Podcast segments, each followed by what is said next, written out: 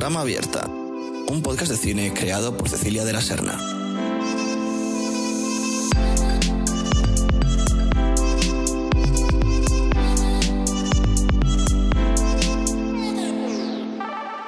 Si en el primer episodio de este podcast hablábamos de una de las grandes promesas del cine europeo, Céline Sciamma, en esta segunda entrega vamos a cruzar el charco para hablar de quien fuera la gran promesa del cine americano y que ya está más que consolidado, Pablo Larraín.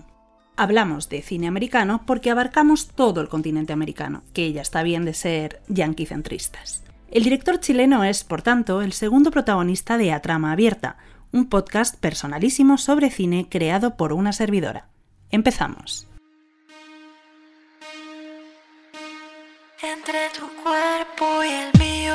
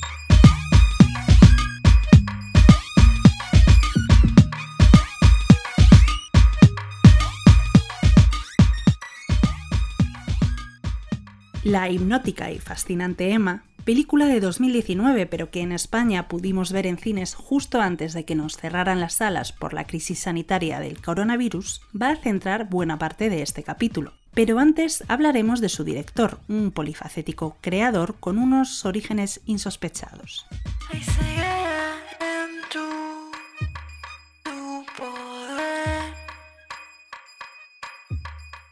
Pablo Larraín nació en Santiago de Chile en 1976, hijo de dos prominentes políticos de un partido conservador, ambos ministros de Sebastián Piñera, su obra se desmarca por completo de este detalle de su biografía, sin entrar en cuestiones políticas, claro, aunque sí entraremos más tarde, pero es que las películas de Larraín son de todo menos conservadoras, en el sentido literal de la palabra.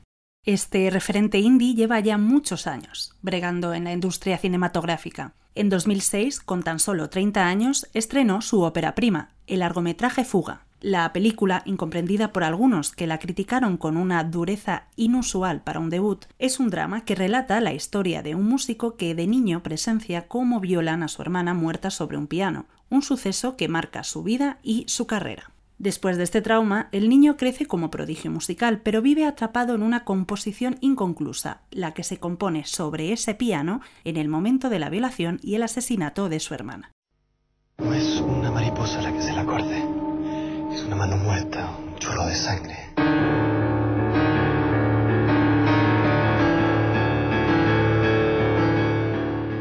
Como hemos dicho, parte de la crítica fue dura con él. De Larraín dijeron, entre otras cosas, que era un veinteañero con algunos contactos, conectando su obra con su herencia familiar. 14 años después, Pablo Larraín es uno de los cineastas más respetados en Chile y sus películas son auténticos emblemas en el país. Pasó de caminar con la losa de su apellido a correr libre y reivindicar su propia personalidad en apenas unos años. Algo nada fácil si tenemos en cuenta el contexto en el que se enmarcan sus inicios como cineasta. En 2008, Larraín estrena Tony Manero. La película relata la obsesión de un hombre de mediana edad y asesino en serie con este personaje de fiebre del sábado noche, encarnado por John Travolta. Tony Manero supone el comienzo de una suerte de trilogía no intencionada y ambientada en el Chile del dictador Pinochet. Convertida ahora en película de culto, Tony Manero obtuvo en su momento un cierto reconocimiento internacional en festivales como el de Turín o el de La Habana y también nacional al ser seleccionada por Chile como precandidata a los Oscar. Ese Larraín incomprendido de los inicios empezaba entonces a abrirse paso. Después, en 2010, llegó Postmortem, también ambientada en la dictadura, y ya en 2012 llegó la que, para mí, es la joya de la corona en esta trilogía. No. Yo soy libre de pensar, porque siento que es la hora de ganar la libertad. Hasta cuando ya de abusos es el tiempo de cambiar, porque basta de miseria, voy a decir que no. En No, Larraín dirige el guion escrito por Pedro Peirano y aborda el final de la dictadura de Augusto Pinochet desde una perspectiva cuanto menos original. La cinta tiene a un publicista como protagonista, interpretado por el mexicano Gael García Bernal. Este sería además el comienzo de una fructífera colaboración entre el director y el actor. Con la fuerza de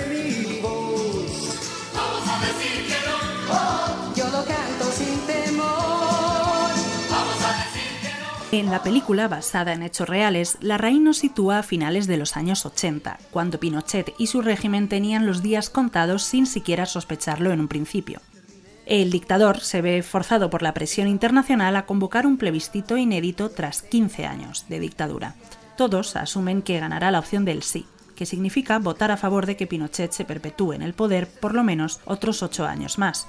Todos lo asumen porque sospechan que la votación estará amañada, además de que el régimen del dictador controla al milímetro los medios de comunicación chilenos. En ese control se abre un pequeño resquicio de luz cuando la campaña del no tiene, por primera vez en años de una censura generalizada, la posibilidad de dirigirse a la población en televisión, aunque sea durante un rato breve cada día. Ahí es donde entra nuestro publicista René Saavedra, que se pone al frente de la campaña disidente de una forma totalmente novedosa e importando tácticas de marketing desde el extranjero. Saavedra tiene claro que para convencer a los indecisos o directamente a aquellos que creen que el resultado del plebiscito está ya escrito, lo mejor es dar una imagen limpia y moderna y dejar de lado el largo rastro de muertos y desaparecidos que ha dejado la dictadura en Chile. Esa visión de las cosas le trae no pocos dolores de cabeza, con muchos políticos disidentes en su contra por creer que sus métodos son superficiales y que obvian el dolor de tantos y tantos chilenos. Oye, ¿eso es todo lo que tiene? Porque Todo lo que, lo, lo que tenemos de, digamos, como maqueta. Vamos, esta es la campaña. Oye, pero a mí esto me parece un comercial de Coca-Cola. Pues esto es más que eso. pues. No, no, a ver, no, no, no, no, no, a ver, no, con todo respeto, perdón. Estamos haciendo algo mucho más serio que eso. Yo también soy exiliado. Es el hijo de Manuel Saavedra, no sé si lo conocen. Bueno, todos conocen a Manuel sé si lo. Estamos utilizando un lenguaje publicitario que es universal, familiar, atractivo, optimista, pero armando un concepto político detrás. Ricardo.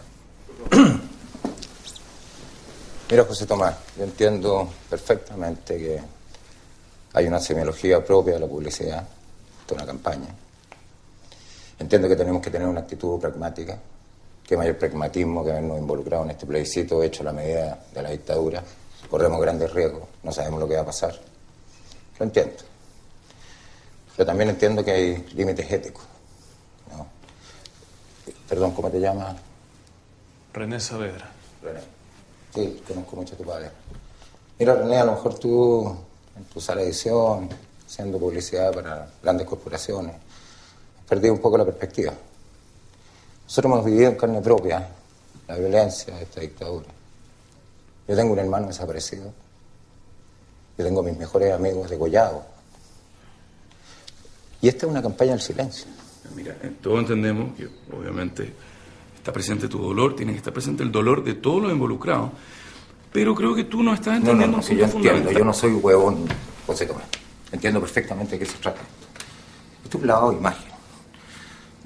¿No? Esto es una campaña para silenciar lo que realmente ha ocurrido. ¿no? A, mí, a mí me extraña, Fernando, perdona, compañero y amigo mío, que tú te prestes para esta mierda. No, no, no, no, no. Lo que yo veo ahí es lo que ustedes son realmente.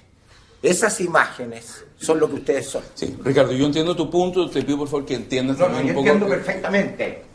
Pero no voy a ser cómplice de algo que la historia nos va a pasar la cuenta. Así que te puedes ir directamente a la concha de tu madre, weón. Ándate a la chucha, weón. No obstante, su campaña del no es efectiva. Esta opción gana, contra todo pronóstico, el plebiscito y abre un nuevo y esperanzador capítulo en la historia del país. Estamos al final de los años 80 y parece que todo puede pasar. Como el personaje encarnado por García Bernal, Larraín fue criticado por algunos por el ángulo en el que retrató ese pedacito enorme de historia chilena en la película.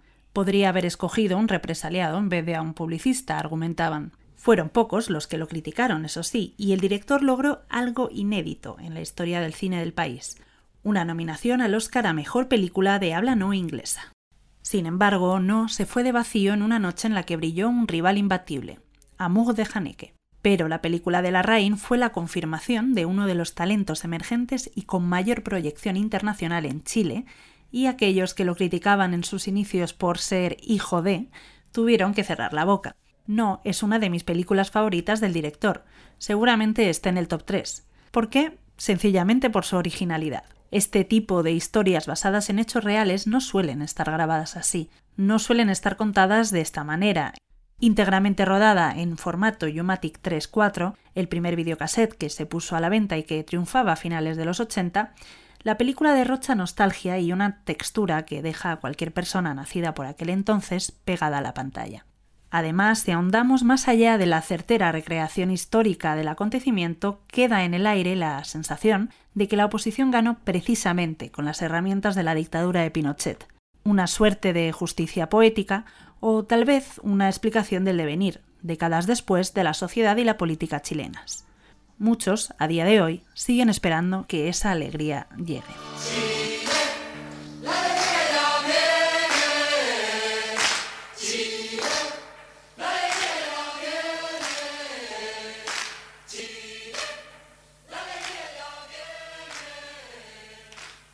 En 2015, Larraín dejaba de lado esa suerte de trilogía ambientada en la dictadura, pero sin dejar de mirar de frente a los demonios de algunos estratos de la sociedad chilena. Entonces estrenaba El Club, una película con la que, de cierta forma, destapaba unos hechos reales que tocaban, y tocan aún hoy, de lleno el corazón de la Iglesia Católica. Cuando lo recogían del hogar, para la involucración de la palabra de Dios, decía el sermón del Jesucito, de la Biblia cuando los curitas lo acogían.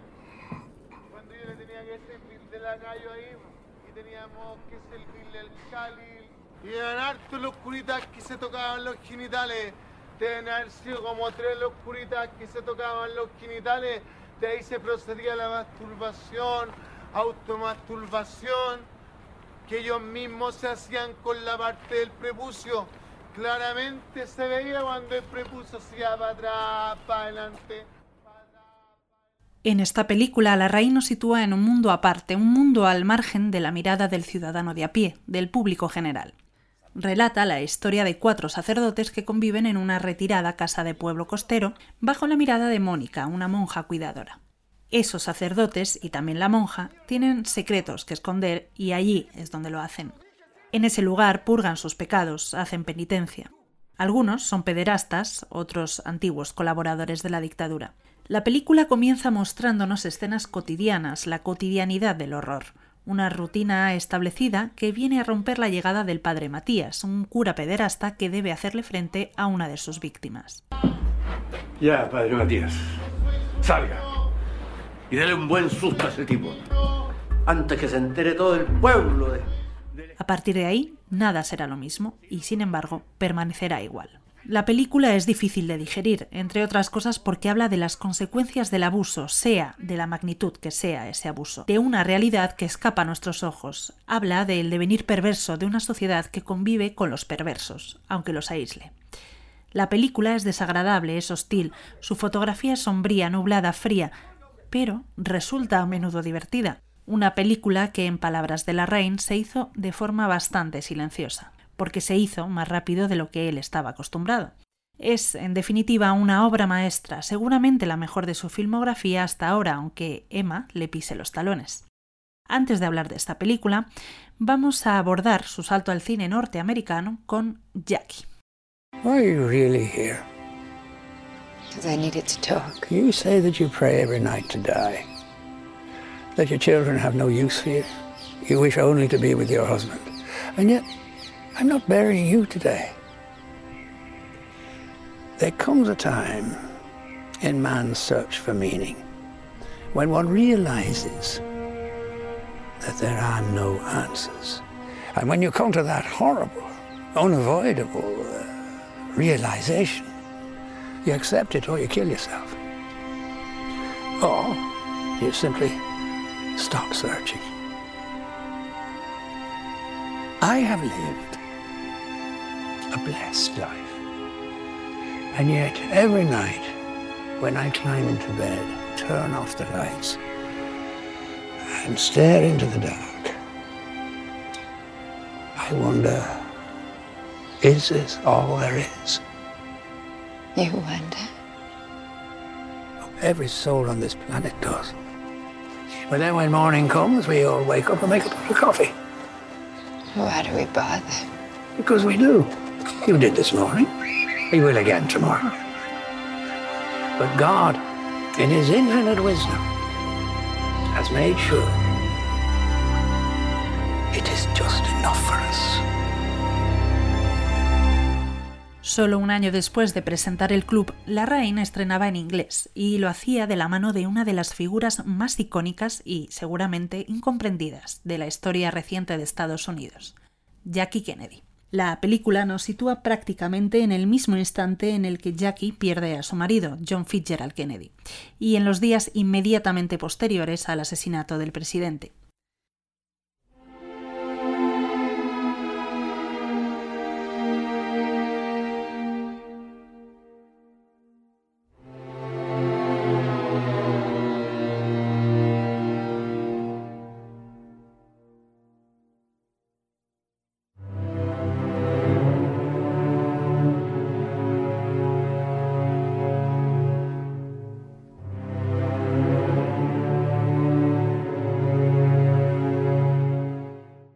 Es un retrato intimista, introspectivo y no muy frecuente en el biopic norteamericano. Natalie Portman da vida a Jacqueline Kennedy en una magnífica interpretación que le valió la nominación al Oscar.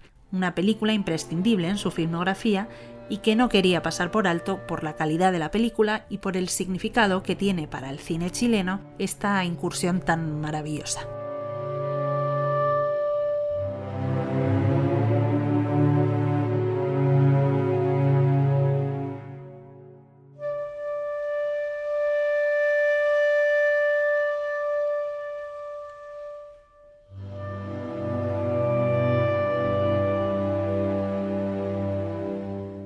Aparte de dirigir estas seis películas y Neruda, una cinta de la que podríamos hablar en otra ocasión pero que no es para mí destacable, La Reina ha dirigido televisión y ha participado como productor en algunas de las películas más destacadas del cine chileno.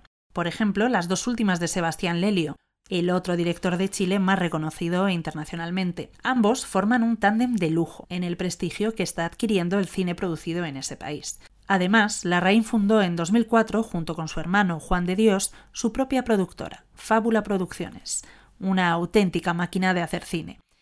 Ahora hablemos de la más reciente película de Larraín, que también lleva nombre de mujer, la fascinante Emma.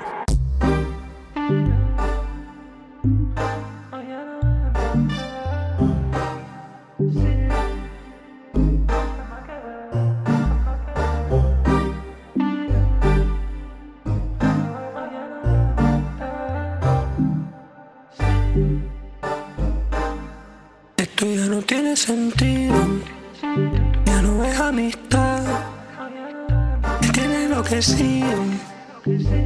la. Ahora estoy en tu cárcel. Como decíamos al principio de este episodio, justo antes de confinarnos pudimos ver en las salas Emma, la más reciente película de Larraín. Pero para aquellos que no la pudieron ver en los cines, está disponible en streaming. En España, por ejemplo, en Filmin. Emma rompe con todo lo que ha hecho la reina anteriormente. Habla por primera vez de una generación presente y que, en cierta forma, ya no es la suya. Un soplo de aire fresco que nos relata la historia de Emma, una joven bailarina contemporánea interpretada por Mariana Di Girolamo, y de su marido, Gastón, un coreógrafo en la crisis de los cuarenta y tantos interpretado de nuevo por Gael García Bernal.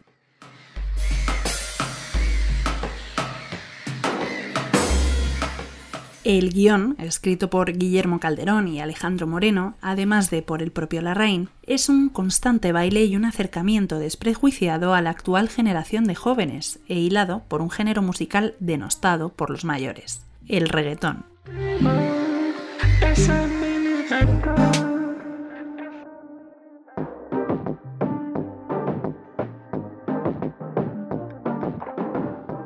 Esta escena, en la que Gastón reprocha a Emma y sus amigas que bailen a esos ritmos, es muy esclarecedora. ¿Qué? ¿A dónde quieren llegar? ¿A dónde queremos llegar? ¿No? ¿Qué esa wea? Es una música de cárcel. Es una música para escuchar en la cárcel. Chatun, chatun, chatun, chatun, todo el pinche día. Todo. Es una música, claro, para no pensar justamente para olvidarte de la cárcel que tienes, para crear una cárcel en tu mente y para olvidarte de los barrotes que tienes enfrente. Pero es así. Es un ritmo hipnótico que te apendeja. Es eso, es una ilusión de la libertad. Es para que la gente no piense, sí, no, sexo sí, droga sí, heroína sí, tu orgía sí, tal, tal, pero el otro día, pum, ¿sabes qué? Tienes que venir a trabajar. Y a ustedes, a ustedes las convencieron, alguien, no sé cómo carajo les dijeron que si mueven las caderitas son mucho más libres. Y todo eso, no, en lo absoluto. Eso es dormirse en la derrota. Eso es irse a vivir a Ibiza. Eso es agarrar e irse a Los Ángeles y estar allá tomándose sus putas selfies todo el tiempo y hacer exactamente lo mismo. Ahí es una cultura de la violencia, donde las mujeres se convierten en objetos sexuales completamente y el hombre es un puto macho que está metiendo todo el tiempo, todo el tiempo está metiéndole el poña del culo a las mujeres. Y eso es justo todo lo que quieren y ese es el ritmo. No te rebeles, no pienses, no, dame, dame, dame, dame. Y no puedo creer, me caga la madre, que ustedes estén bailando reggaetón, por favor. Todo lo que estudiamos, todo lo que sentimos, todo lo que hemos platicado y contigo, cabrona. O sea, todo lo que hicimos, todas las pinches luchas que hicimos, todas las pugnas y todo, de cómo nos reíamos de todas. Y tú riéndote de todas estas pendejas. Lo mismo, exactamente lo mismo. Riéndote, cagándote de risa cagándote de risa, ¿eh? Me cago en el puto reggaetón, me cago en la pinche moda del reggaetón. Me cago en todo, en todo, en todo. ¿A Polo le gustaba el reggaetón? ¿Quién es Polo? Tú nos veías bailar y nos decías, lindo. ¿Qué es lindo? Yo no sé lo que es lindo. Supongo que tú sí que eres más inteligente que nosotras, ¿no? Lo único que sé es que no me gusta lo que siento cuando veo algo lindo. Y ahora me gusta mucho más bailar, porque es como estar tirando feliz, con la cara roja, echando garabatos, caliente, loca, rica, moviéndome. Y de repente, pa, te rodea de gente. Y están todos igual de calientes que yo, moviéndose como si estuvieran tirando, pero con música. Es rico, conchetumare, es rico. Es la vida. Y yo te bailo la vida. Y si hoy día tú estás vivo y estás aquí, es porque alguien en algún momento se calentó y tuvo un orgasmo. Y hoy día ese orgasmo lo podemos bailar. Hacer una sinopsis de una película de Pablo Larraín es siempre complicado. Esto es lo que dice Film Affinity sobre esta película. Emma, una joven bailarina, decide separarse de Gastón después de entregar a Polo en adopción, el hijo que ambos habían adoptado y que fueron incapaces de criar. Desesperada por las calles del puerto de Valparaíso, Emma busca nuevos amores para aplacar la culpa. Sin embargo, ese no es su único objetivo. También tiene un plan secreto para recuperarlo todo. La sinopsis es acertada, pero como siempre se queda corta. Lo que realmente relata Emma es una historia sobre el prejuicio, como la escena que acabamos de escuchar, en la que el personaje interpretado por García Bernal es incapaz de comprender que el reggaetón sea un arma tan poderosa para estas mujeres. Lo estigmatiza al tiempo que las estigmatiza a ellas y a su forma de entender la sensualidad, la sexualidad, el arte. Hace un juicio de valor, uno bastante fácil, por cierto. Emma, en su análisis constante sobre nuestros prejuicios y órdenes sociales, también es una película sobre la salud mental. El personaje de Emma es frágil pero es fuerte. Esta paradoja está interpretada de manera brillante por Mariana Di Girolamo, que le da el toque justo al personaje para que podamos empatizar con él, aunque no sepamos bien si amarlo u odiarlo. La Larraín explicaba el ser mismo del personaje en una entrevista en el Festival de Venecia. Tan importante eh, no solamente como una mecánica narrativa, sino que también de cómo se expresa. Yo siento que eh, el personaje de Mariana, de alguna manera, eh, eh, al bailar, entrega mucha información respecto del personaje. Entonces hay un antecedente más y, que es muy interno también. Lo que tratamos de hacer es que el personaje esté cerca de la audiencia y una vez que está cerca se aleja. Porque si no, es como esas películas donde está todo resuelto y todo dicho y todas las... Son mecánicas de empatía donde los personajes se comportan de una manera, es como el baile. Uno a veces está más cerca de la persona con la que estás bailando y a veces más, más lejos. También tiene que ver con eso, porque si no, eh, las películas están digeridas por quienes las hacen. Al hablar de esta nueva generación y de derribar prejuicios, Emma habla también, claro está, de la sexualidad. En la película esta es fluida. Su protagonista, Emma, es bisexual, pero no muestra un conflicto en ello, como solemos ver en la pantalla, sino que lo adopta con la naturalidad con la que lo adopta también la generación que es el foco de la reina en la película. Al hablar de sexualidad, también habla de nuevos modelos de familia y lo hace de una manera que, al menos yo, nunca había visto antes en el cine. Habla del poliamor sin mencionarlo, sin juzgarlo y sin hacer una caricatura. Y en ese nuevo modelo de familia se cuela también el concepto de malas madres que nos invita a repensar la maternidad. Y es que Emma es, a fin de cuentas, una madre que quiere recuperar a su hijo a toda costa después de perderlo por su idea nada tradicional de la maternidad. Con el baile como elemento liberador de los personajes, la música cobra un papel protagonista en la película. Para musicalizar Emma, Larraín ha contado con un viejo conocido de la escena de la música electrónica, el productor y compositor chileno-estadounidense Nicolas Jarre.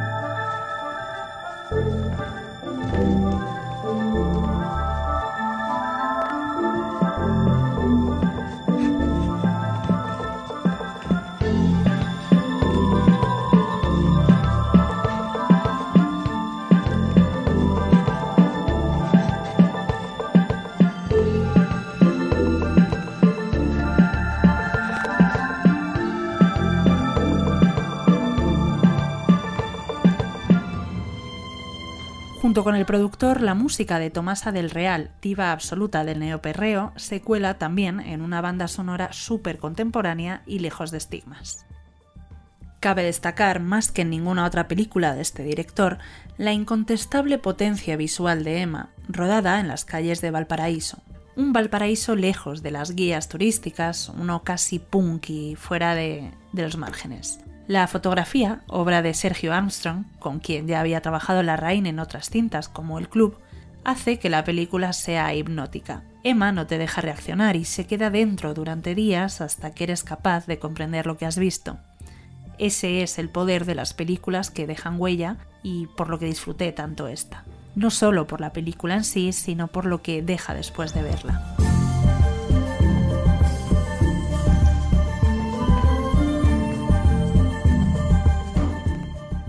Por otro lado, si bien las estructuras narrativas que presenta la reina en sus películas siempre son muy libres, con Emma ya eleva esto a la máxima potencia. La reina, en definitiva, usa en Emma todas las herramientas a su alcance para comprender a una generación a la que además rinde homenaje. Una generación que en Chile y en todo el mundo está luchando por ser escuchada y liberada de los estigmas. Podríamos decir que en Pablo Larraín tienen a su mejor aliado. Mi lengua es real. Si mi pelo es real, mi voz es real. Si mi pecho es real,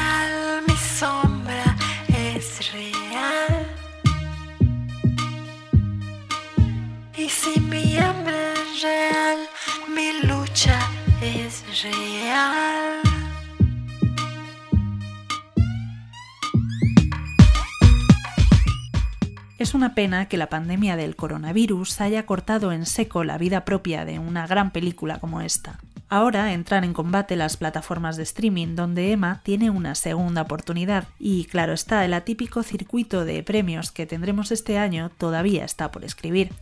Esperemos que entonces reconozcan al artista detrás de Emma y de tantas otras películas que ya no podremos olvidar.